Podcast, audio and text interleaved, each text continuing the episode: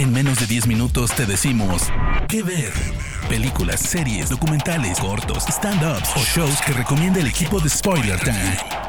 ¿Qué ver? Los sistemas presidencialistas, uno elige normalmente, bueno, uno elige en realidad el presidente. Ahora, ¿cuál es el tema cuando es el vice el que detenta el poder y los negocios?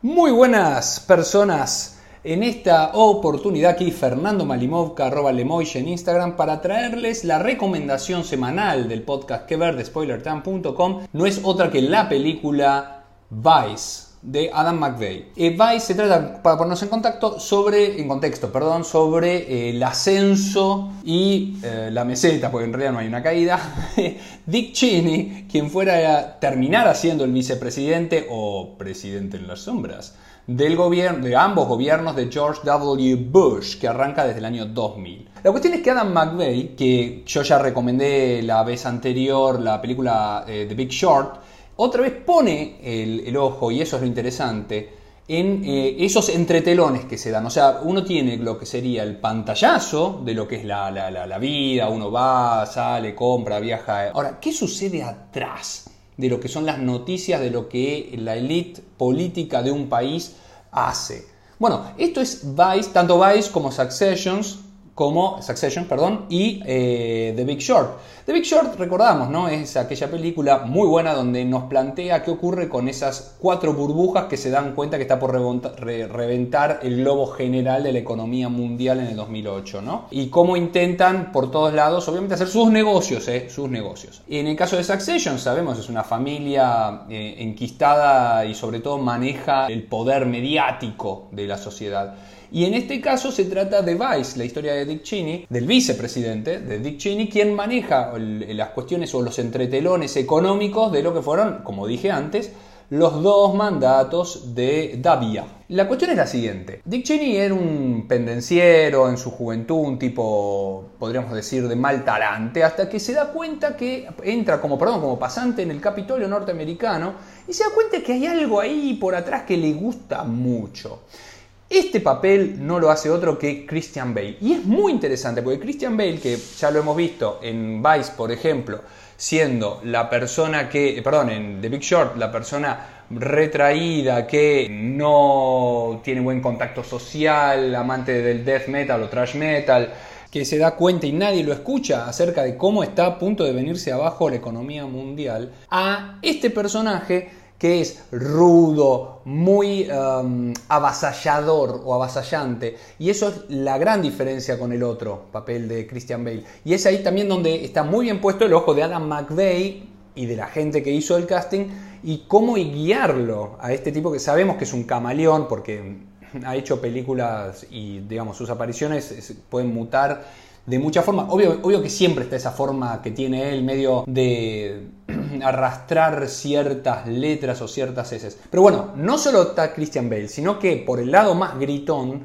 está Steve Carell, que hace de Donald Rumsfeld, que fue el ministro de defensa mucho tiempo de George W. Bush hasta que bueno, reventó todo el fiasco de Irak. Pero lo importante es que en la historia personal de Dick Cheney y eh, en, su vida está muy eh, interlazada, entrelazada con la de Donald Rumsfeld, porque él comenzó siendo el pasante de él. Entonces, ahí está lo interesante en verlo como hay un momento hasta casi de traición, primero de amor, de, lealtad, pero bueno, hay un momento en el cual quizá hay que elegir entre uno o el otro. Dick Cheney tiene que decidir qué hacerlo por el bien de la política. Y recuerden esto, el por el bien de la política. Otros que están, y son muy buenos, es Amy Adams, que hace de Lynn Cheney, la mujer, Sam Rockwell, que lo tenemos de Vernon Fossey, de Moon, y otras películas o series, donde el tipo eh, también es otro camaleón, que en este caso hace George W. Bush y les puedo asegurar que el Oscar por peinado y, maquillaje está muy bien ganado porque no se puede creer. Sin desfigurarlos, que eso es más lo interesante. Vos sabés que lo estás viendo a Christian Bale, sabés que lo estás viendo a Steve Carrell, que además es increíble, es como decir, este era tan obvio que era, iba a ser Donald Rumsfeld alguna vez en su vida. Y Sam Rockwell es lo mismo. Y ahí son realmente muy buenos el trabajo que hicieron. Eh, otros que están también es Justin Kirk, eh, Lisa Gay Hamilton, Jesse Plemons hace también muy buenos papeles, Bill Camp. Y eh, nuevamente, ahí es donde está lo interesante de cómo se va llevando la historia de Dick Cheney para mostrarte cómo el señor se da cuenta de los loopholes. Loopholes son los vacíos legales lo que en la, la, digamos, en la historia legal europea continental, Kelsen llamó dentro de lo que es la pirámide de leyes, está el vacío legal o está ese, esa, esa suprarregla que rige a las demás. Él tenía esas dos cosas. Bueno, el vacío legal en este caso tiene que ver con cómo ir amañando los procedimientos para que nadie se dé cuenta de cómo se están arreglando las concesiones, las contrataciones y demás. ¿Por qué? Porque la cuestión era quedarse el petróleo iraquí a toda costa. Y ahí es donde vino perfecto, vinieron perfectos los atentados del 11 de septiembre de 2001. La cuestión es entonces, cómo eh, se va llevando todo eso y ahí es donde encuentra Dick Cheney la forma de hacer los negocios contratando a sus ex empresas y demás que le iban pagando bonos o iban viendo cómo hacerlo y el tipo se va haciendo y sus amigos muy muy rico. Aquí es donde empezamos a ver la cuestión que es lo que yo les decía, lo que le hace bien a la política o sus lealtades. ¿Cuál es el interés superior?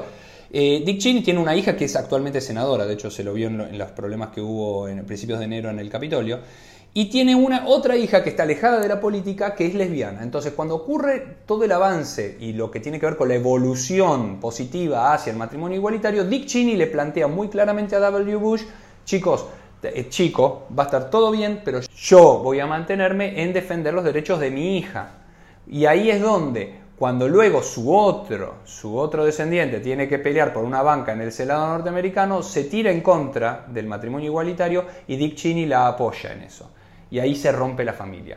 Dick Cheney, recordemos, es una persona con un corazón que no es de él, digo, y está muy bien, Jesse Plemons es justamente el, bueno, no importa, no lo vamos a decir, pero cómo se viene dando, cómo van mostrando en la historia con, esos flashbacks o esos cortes que siempre eh, le gusta, al menos lo veíamos en The Big Short y aquí, para explicar cierta, darle contexto a ciertas cuestiones como para que podamos entender, porque si no es, los malos son los malos, los buenos son los buenos. Bueno, a ver, para, cortemos acá y veamos que son todos grises, para empezar que son todos humanos por más que no lo parezcan.